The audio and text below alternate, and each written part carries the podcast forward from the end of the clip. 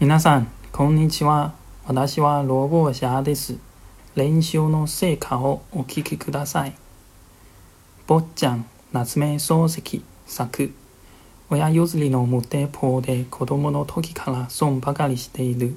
小学校にいる自分、学校の2階から飛び降りて、1週間ほど腰を抜かしたことがある。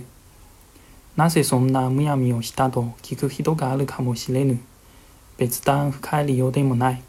新築の2階から首を出していたら、同級生の一人が冗談に、いくら威張っても、そこから飛び降りることはできまい。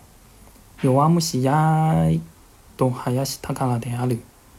小遣いにおぶさって帰ってきたとき、親父が大きな目をして、2階ぐらいから飛び降りて腰を抜かすやつがあるが、と言ったら、この月は脱がさずに飛んでみせます。と答えた。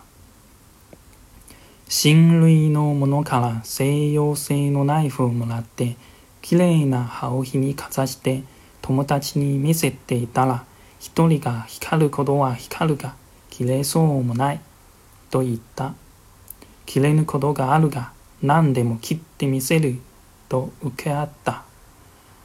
そんなら君の指を切ってみろと注文したから、なんだ、指くらいこの通りだと、右の手の親指の甲をはすに切り込んだ。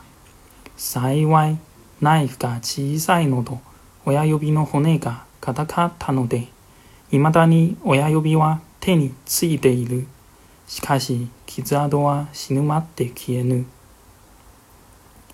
最後までご清聴いただきありがとうございました。